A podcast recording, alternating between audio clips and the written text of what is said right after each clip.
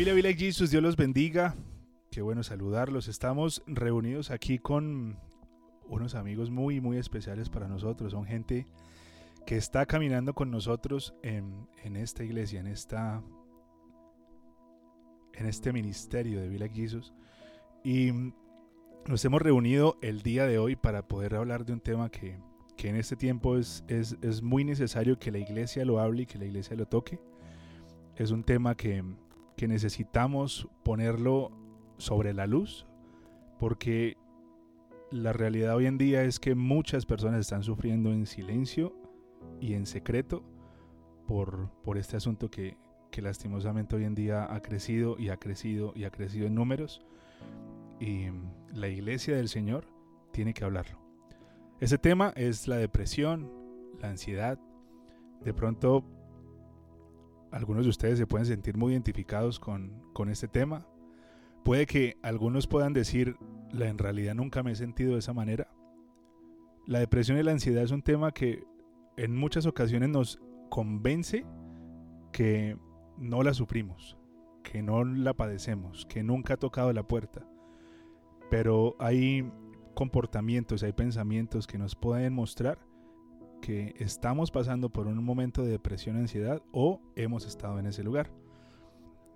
Algo que, debemos aclarar es que las opiniones y lo que vamos a hablar en este momento no está desde un punto de vista profesional. Nosotros no somos psicólogos, no somos psiquiatras. Lo que hablamos es lo que el Señor nos ha enseñado a través de las situaciones por las que hemos tenido que atravesar y lo que nos ha funcionado a cada uno de nosotros. Que sabemos que también puede ser bendición para ustedes. Vamos a, mm, conversar con ellos rápidamente, vamos a, escuchar lo que ellos tienen para decir, lo que ellos tienen para opinar. ¿Qué dice Leo? Bueno, la depresión se puede describir como el hecho de sentirse triste, melancólico, infeliz, abatido o derrumbado. Entonces, la mayoría de nosotros se siente de esta manera de vez en cuando durante periodos cortos. Lo anormal es que esos sentimientos se prolonguen ya durante mucho más tiempo, algo más severo. Por lo menos los que estamos aquí reunidos vamos a, referirnos a nosotros, primeramente. Nos podemos sentir identificados en este momento con esta definición que acabamos de leer. Acá nosotros tenemos historias, tenemos experiencias, tenemos testimonios de cosas por las que hemos tenido que atravesar y la idea es que podamos hablar de ellas en este momento. Vamos a, a escuchar lo que, lo que de pronto nosotros hemos atravesado. William, cuéntanos una historia de tu vida, cuéntanos algo por lo que hayas tenido que atravesar, algo que, que nos quieras contar. Cuando estaba viviendo en Bogotá, en muchos momentos pasé periodos cortos y era como normal. Pero como cuando llega y algo te aborda y, y no estás acostumbrado a sentirte solo, a, a creer que tú puedes lograr las cosas por, por tu capacidad, comienzas a sentir sensaciones como de angustia, de, de que es normal lo que está pasando. Pero, pero en realidad tú no buscas ayuda, tú dices, no, todo está bien. Es en esos momentos donde uno decide en realidad no, no querer buscar a Dios porque dice, no, esa no es, no es mi respuesta, no es mi salida. Pero pero Dios, o sea, buscaba personas muy, muy concretas en mi vida y me, y me direccionaba, me volvía a dar ánimo, me, me daba fuerzas en medio de estas situaciones y me ayudaba a encontrar otra vez el rumbo que, que a través de Dios era la salida de poder salir de esa situación en la que me encontraba. A nosotros por, por naturaleza se nos dificulta tocar esos temas y mostrarnos vulnerables. No nos gusta que la gente a nuestro alrededor vea que no tenemos la vida completamente entendida, que sufrimos en silencio y no le decimos a nadie. Yo creo que todos nos podemos identificar con que hemos botado más de una lágrima en la habitación y nadie se ha enterado que la lágrima cayó. Hemos pasado noches en donde pensamientos de soledad, pensamientos de no soy capaz, pensamientos de no tengo nada que valga la pena, pensamientos de sería más fácil simplemente no despertar. creo que todos hemos estado, en algún momento de la vida hemos estado ahí. Por lo menos en, en, en mi caso, em, yo creo que el momento más maluco y más oscuro que yo pasé con este tema fue en mi adolescencia con el colegio mientras em, estaba más o menos entre los 12 eh, a 13, 14 años con el tema del bullying en el colegio. Em, me había acabado de mudar de, un conjunto para otro y los amigos que yo conocía de, desde chiquitico ya no estaban. Entonces eh, llegar a un conjunto nuevo, a, hacer como nuevos amigos no era mi, fuerte, yo no era muy sociable y no, era, no se me facilitaba el poderme relacionar con la gente.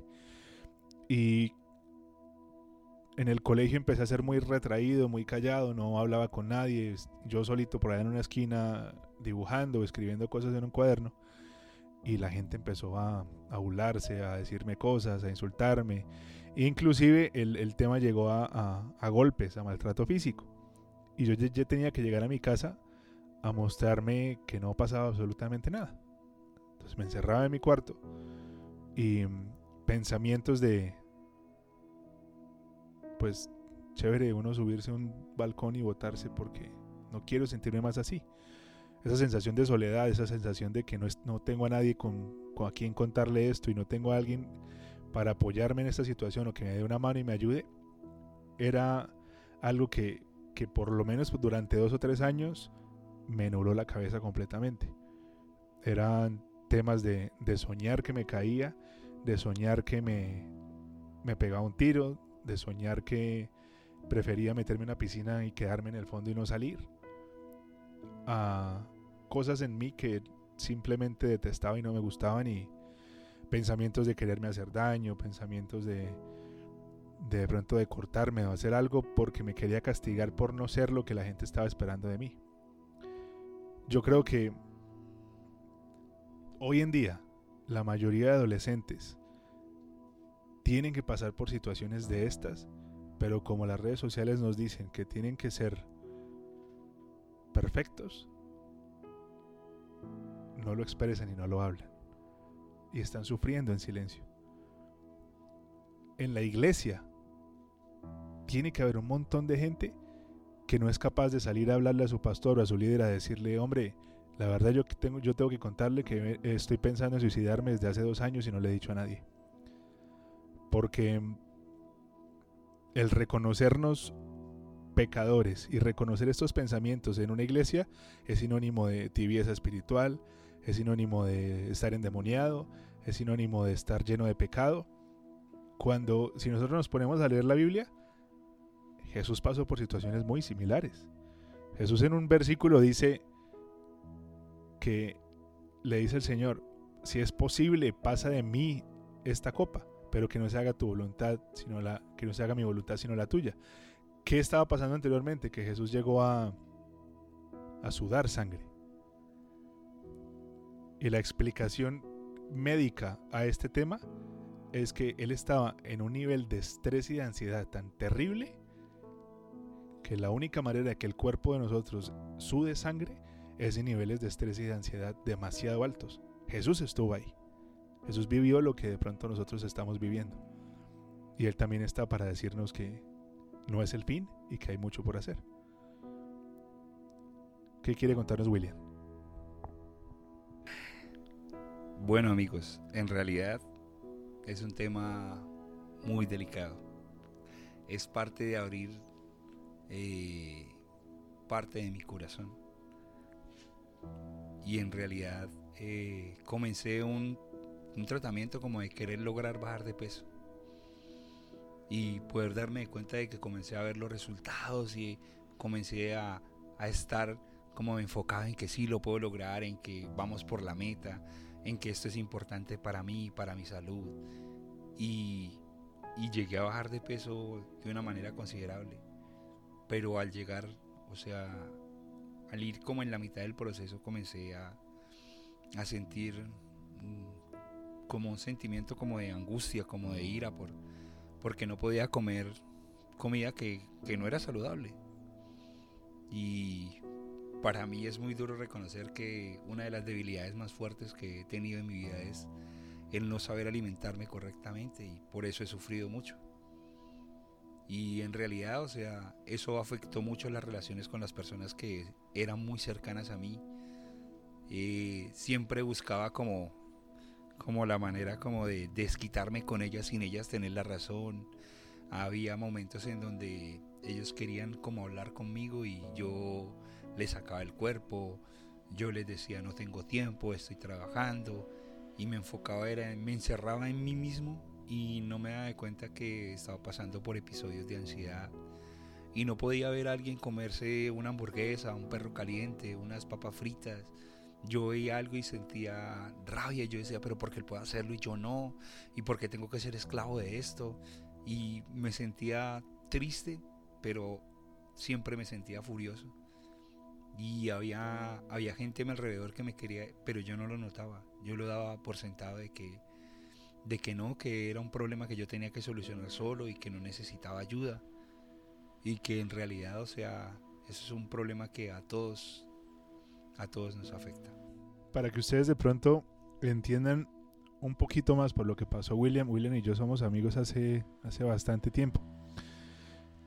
Y, en una de estas ocasiones que él estaba pasando por, por esos episodios de ansiedad, llegó hasta la iglesia donde servíamos los dos y mm, lleno de rabia y de ira y con una película que se armó en la cabeza, llegó a decirme que, que peleáramos, que nos diéramos puños y que él estaba súper molesto y súper ofendido conmigo. Gracias a Dios eso no pasó. Gracias a Dios eh, hablamos del tema y, el, episodio se superó, pero su, mente y su corazón estaban muy alterados por lo que él estaba viviendo y por lo que estaba pasando. Algo, algo que, que tenemos que entender es que cuando los episodios de ansiedad y depresión llegan a la vida de nosotros, intentamos apagar esos incendios con lo que aparezca. Nos metemos en relaciones que no tienen sentido, nos metemos en grupos sociales que, que en realidad no nos ayudan en nada el tema de las barras de los equipos, el tema de las pandillas, el tema del grupito de amigos que sabemos que no nos hace bien. ¿Por qué? Porque necesitamos sentirnos que pertenecemos a alguna parte. Necesitamos sentir que, un grupo de gente nos aprueba y, nos, y nos, nos acepta y nos recibe porque no nos sentimos así en ninguna otra parte. Miren cómo, cómo este tema de sentirnos bajos todo el tiempo, de tener oscuridad en nuestra vida y esa necesidad de sentirnos amados y sentir que, somos aceptados por la gente nos lleva a meternos en cualquier situación que eventualmente termina haciéndonos mucho, mucho daño. Yo creo que una parte que, la depresión y la ansiedad tocan mucho y que utilizan mucho para hacernos daño son las relaciones. Em, los noviazgos, inclusive en matrimonios que, que de pronto no se toman buenas decisiones o que intentamos hacer todo lo posible para que las cosas salieran adelante, terminamos envueltos en episodios, en situaciones que, que creíamos que de pronto podíamos manejar, pero que resultan lastimándonos mucho y haciéndonos mucho daño.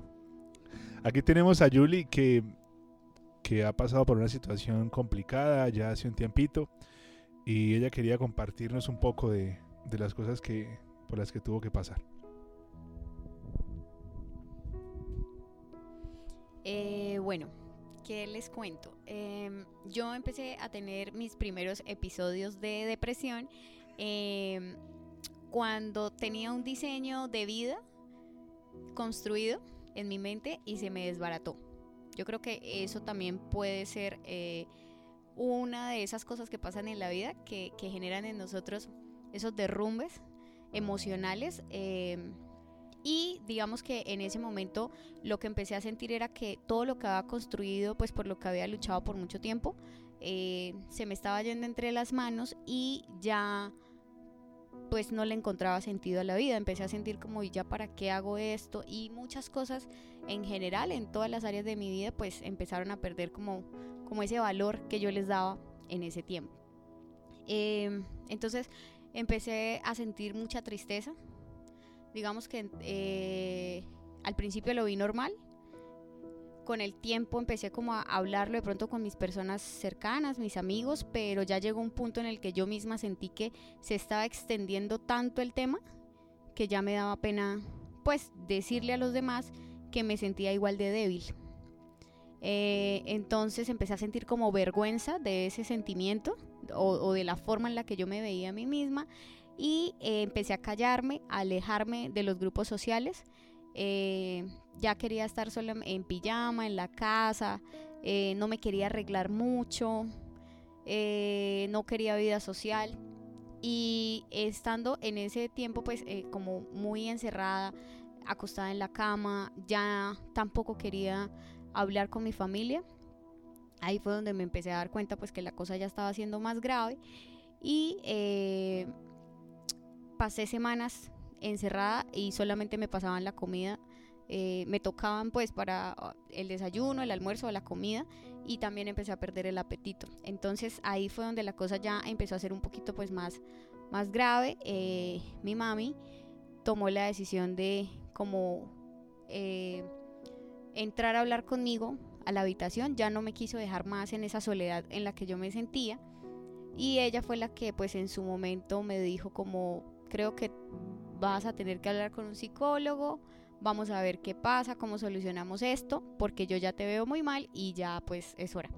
Entonces, eh, lo que yo puedo contar de, esa experiencia o de todo este tiempo que estuve encerrada en la habitación es de los sentimientos eh, o los pensamientos con los que batallé y fue, empecé a sentir que yo como persona no valía, que nada de lo que yo hacía estaba bien, sentía que nadie me iba a amar y que si me moría, pues realmente yo sentía que nadie me podía extrañar, incluyendo a mi familia.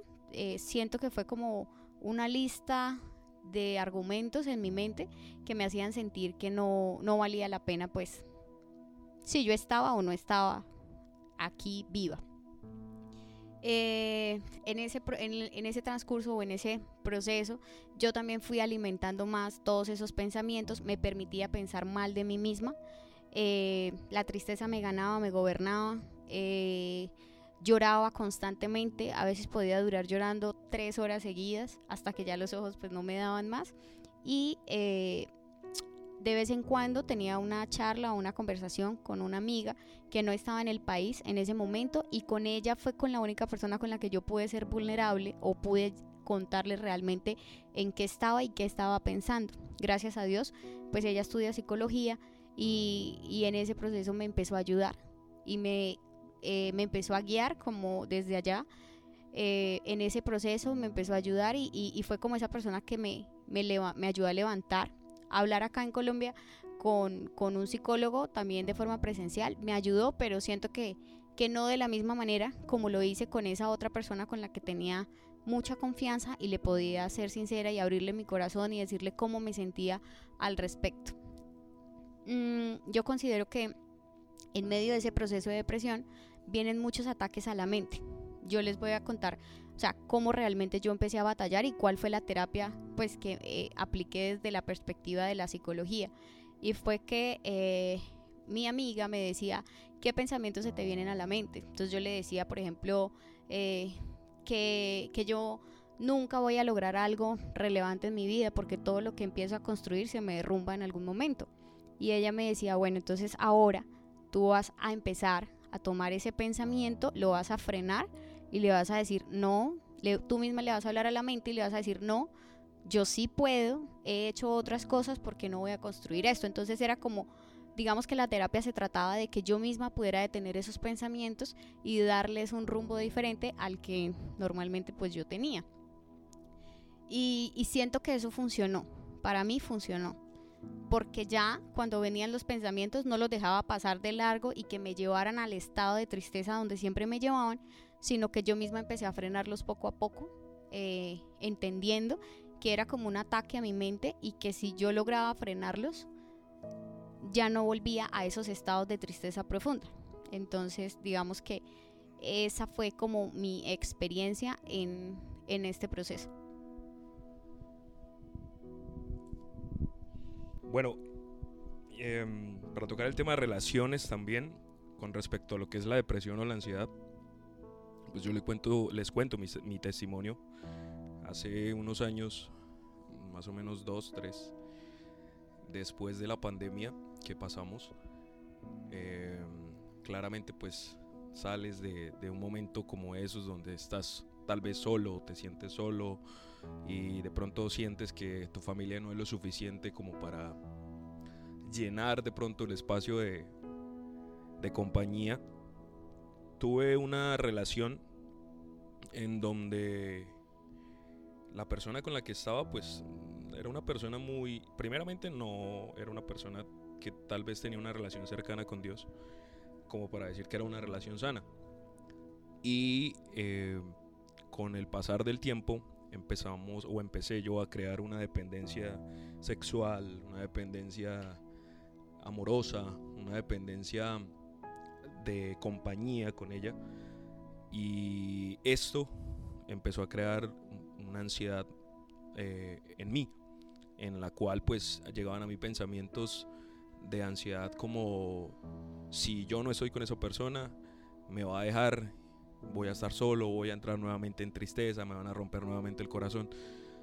Y eran pensamientos que, aunque yo estaba ocupado en mi trabajo, eran pensamientos que me, me llegaban constantemente, constantemente, y empezaba a sentir dolor en el pecho, dolores de cabeza, eh, me sentía sudoroso, por así decirlo, y empezaba a, a, sentirme incómodo, tanto que dejé de rendir en mi trabajo, eh, empecé a, sentir o a tener problemas en mi casa, con mi familia, porque tenía la necesidad y sentía la necesidad de tener que estar cerca a esa persona, porque creía eh, y pensaba y llegaban a mí pensamientos donde sentía que esa persona se iba a alejar de mí, ¿sí? Y iba a tener eh, pues, es, nuevamente esa ruptura amorosa, por así decirlo, y, mi corazón iba nuevamente a, a, tener un dolor como, bueno, tal vez pudo haber pasado anteriormente.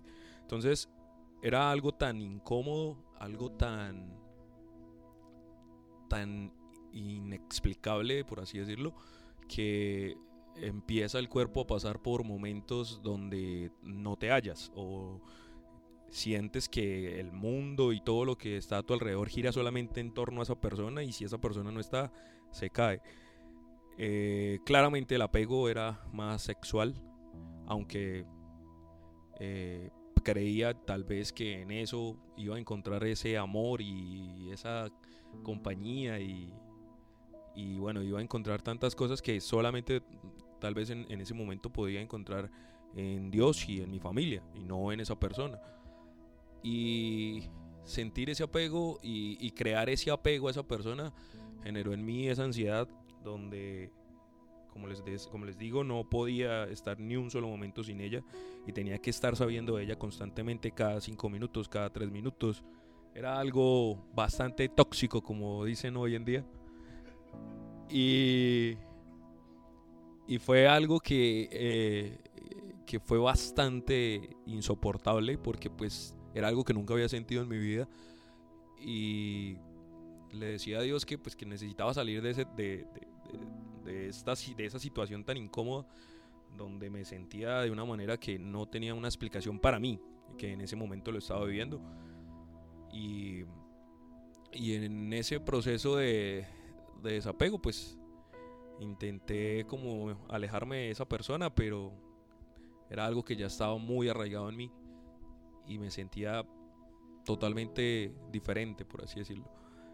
Entonces también eh, sentí esa ansiedad y la única forma en la que tal vez se pudo crear esa división y dejar ese apego fue cortar con la relación, claramente y dejar que Dios empezara un proceso de restauración en mi vida.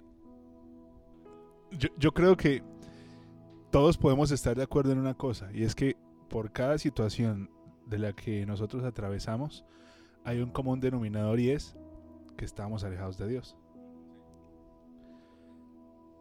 No estoy diciendo que una persona que está muy cerca de Dios no pueda pasar por un episodio de depresión o de ansiedad. Hemos escuchado eh, a través de las noticias y a través de internet de situaciones de pastores en Australia y en Estados Unidos que han decidido suicidarse. gente que ministra las cosas del Señor, gente que predica, gente que lidera a otras personas, encontraron en la única salida para sus problemas quitarse su propia vida. El, tema de servir al Señor no significa en que vamos a estar libres de depresiones, pero sí estamos mucho más vulnerables cuando estamos alejados de Dios, cuando no tenemos una relación directa con el Señor y cuando no ponemos en práctica lo que en su palabra dice, alejados de mí, nada van a poder hacer. Cuando están conmigo, van a dar mucho fruto. Cuando no ponemos en práctica lo que Él nos enseña y nuestra relación con Él, somos mucho más vulnerables a sufrir de estos episodios y a, meternos en estos momentos de oscuridad y de, cosas que, por las que nadie quiere atravesar. Yo, después del, del tema del colegio, Em, esa sensación de, de, tristeza y de dolor fue reemplazada por, por sed. Por sed insaciable de sentirme amado y de sentirme aprobado por las personas. Entonces me transformé de ser la persona juiciosa que no decía una sola palabra a mamar gallo, a pegar a la gente, a hacerse en las 50 firmas del observador, que matrícula condicional, que echado de los colegios. Esa persona me convertí yo. Buscando siempre aceptación, buscando que la gente alrededor dijera, uy, este man vale la pena que esté en el grupo de nosotros, qué chévere ser amigo de él. Sentirme aprobado por la gente era mi mayor motivación. Y todo esto continuó por muchísimo tiempo. Mi vida se estaba viendo totalmente yéndose por el inodoro porque yo vivía para que la gente me aprobara. Yo no pensaba en mis sueños, en mi estudio, en mi trabajo, en mi familia. Yo vivía para que por lo menos mis amigos me vieran a mí como una persona que, que valía la pena conocer y una persona que había logrado algo por lo menos, que era tener un grupo de amigos y estar en la calle y mamar gallo y tomar y toda esa vuelta.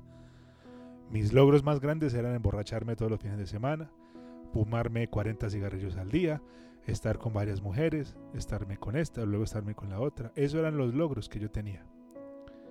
Y gracias a Dios apareció Él y me dio un motivo muy diferente para vivir. Cuando la gente nos dice a nosotros que nosotros en realidad volvemos a la vida cuando estamos en Dios, es literal. Porque yo no recuerdo muchos episodios de mi vida donde, haya, donde yo pueda decir, yo vivía en realidad hasta que lo conocí a Él. Los momentos más llenos de vida para mí han sido desde que estoy con el Señor y desde, camino, desde que camino con Él. ¿Cómo fueron las historias de restauración de ustedes? ¿Qué hizo el Señor con ustedes? ¿Cuándo fue ese momento en que las cosas empezaron a cambiar? Cuando se vio como luz al final del túnel. Bueno, en realidad después, o sea, yo me comencé a dar de cuenta de que, de que yo tenía una relación con Dios, pero queriendo, queriendo intentar tener una relación con Dios a base del servicio en la iglesia. Y en realidad, o sea, yo sentía que yo decía, no, es que yo estoy sirviendo en la iglesia, yo soy Ujier, yo soy el que saludo a la gente en la puerta, yo soy el que brinda la mejor sonrisa, yo soy el que abraza a la gente, le dice que los ama, que bienvenidos, que esta es la casa del Señor. Y yo sentía que, que eso era tener una relación con Dios, pero en realidad, o sea, no estaba ni cerca. Y debido, debido a los episodios y debido al largo tiempo que pasé sumergido en eso, me di cuenta de que de que seguía haciéndole daño a las personas. En realidad, o sea, he tenido amigos muy especiales que, que me han dedicado más que su amistad, me han dedicado tiempo, me han escuchado y, y han hecho muchas cosas importantes, pero han sido también utilizados por Dios. Porque a ese amigo que yo le quería pegar, a ese amigo que un día bajé del codito y le iba a dar en la mula. Ese amigo llegó y se atrevió a decirme que, que todo esto iba a pasar, que,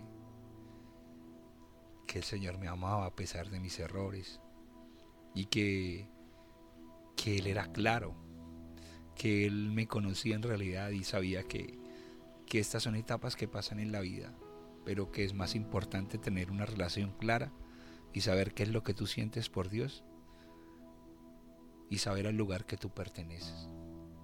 Fue poco a poco cuando el Señor me fue enseñando que, que solo es Él que me ama, que Él es el que me guía, que Él es el que me ayuda y que solo a través en realidad del Espíritu Santo es que podemos tener una relación con Él. No es a base de servicio, no es ejerciendo presión sobre mi vida porque si no estoy todo el tiempo sirviendo en la iglesia, no, no amo a Dios, no le sirvo a Dios. Y, y en realidad, o sea, la relación de nosotros crece en realidad con Dios cuando nosotros nos tomamos el tiempo de estar a solas con Él y decirle la verdad, de ser sinceros, de poder contar qué es lo que hay en nuestro corazón y que, y que somos débiles. Y nos humillamos delante de Él y le decimos, Señor, me haces falta, soy pecador, estoy cayendo siempre en los mismos errores, necesito tu ayuda. Y es cuando nosotros somos sinceros con Él y en realidad nos entregamos de corazón y le decimos a Él que nos ayude, Él nos escucha y, nos ayuda. Eh, bueno, en mi caso, eh, yo empecé a sentir que, pude eh, empezar a salir de ese estado o de esa situación. primero, pues tuve, como les había dicho, la ayuda pues, de una amiga psicóloga que también es creyente. constantemente me hablaba de, del propósito de Dios para mi vida, de lo valiosa que yo era en las manos de Él. Y bueno, digamos que todo ese discurso en su momento eh, para mí no era bien recibido porque la sensación que yo tenía era que Dios existía, que, pero Dios a mí no me amaba porque yo me sentía abandonada por Él. Como que eh, mis oraciones siempre fueron enfocadas a que, ¿por qué me dejas acá con este dolor? Yo no te importo. Si tú eres el Dios Todopoderoso, ¿por qué no me quitas este dolor y me dejas continuar con mi vida? Sentía que, ya el, periodo de tiempo de esa depresión pues se había extendido tanto que ya Dios pues no estaba ahí conmigo.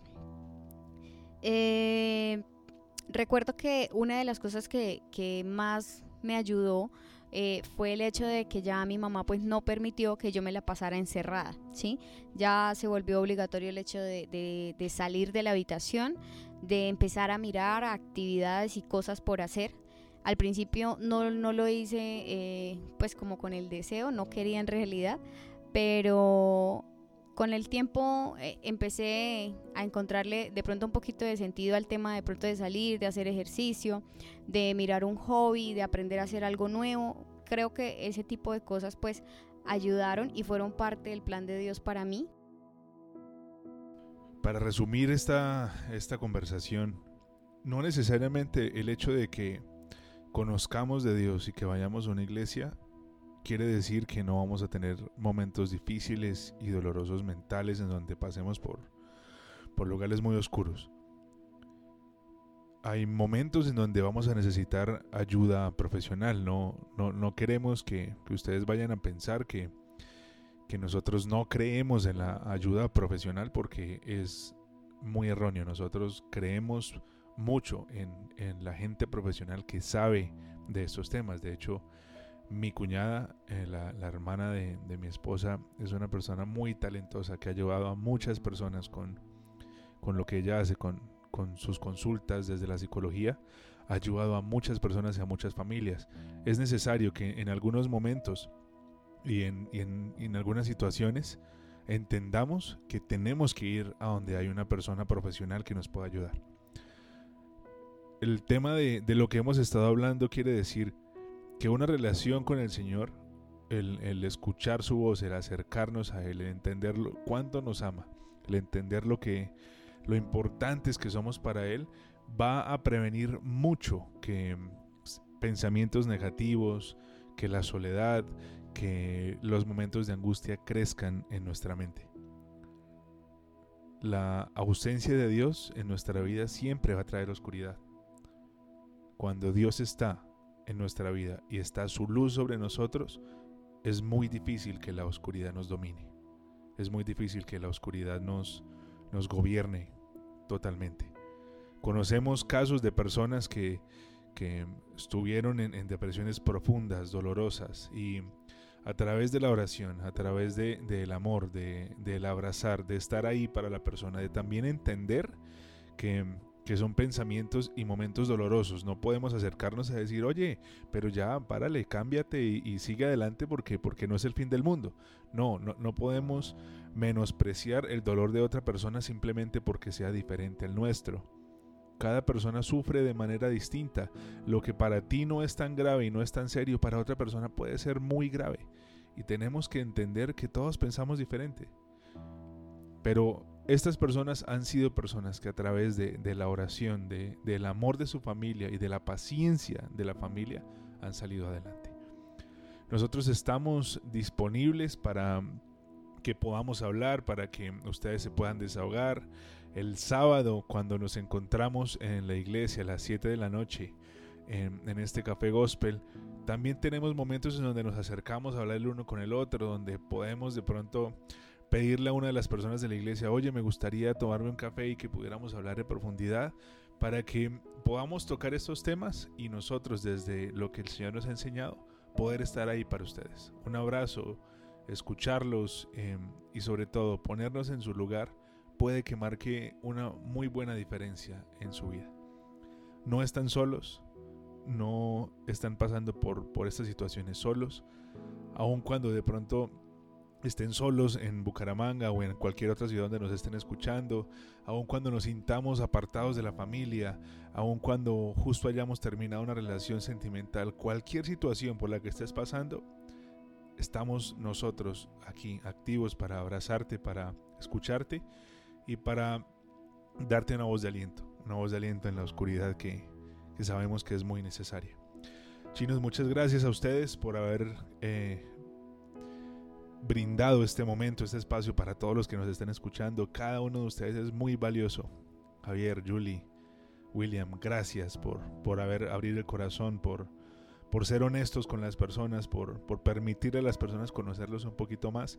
Gracias a ustedes que, que nos escucharon, que, que se tomaron su tiempo para escuchar este mensaje. Si usted considera que hay una persona que de pronto esto lo puede bendecir, mándele este mensaje. Recuerde que está en Spotify y en YouTube disponible para que lo puedan escuchar. Nos vemos ahí con los mensajes que subimos. Acuérdese, por ahí está paso a paso. Sábados a las 7 de la noche en Bucaramanga. Domingo desde las 9 de la mañana mensaje en el canal de YouTube y en Spotify.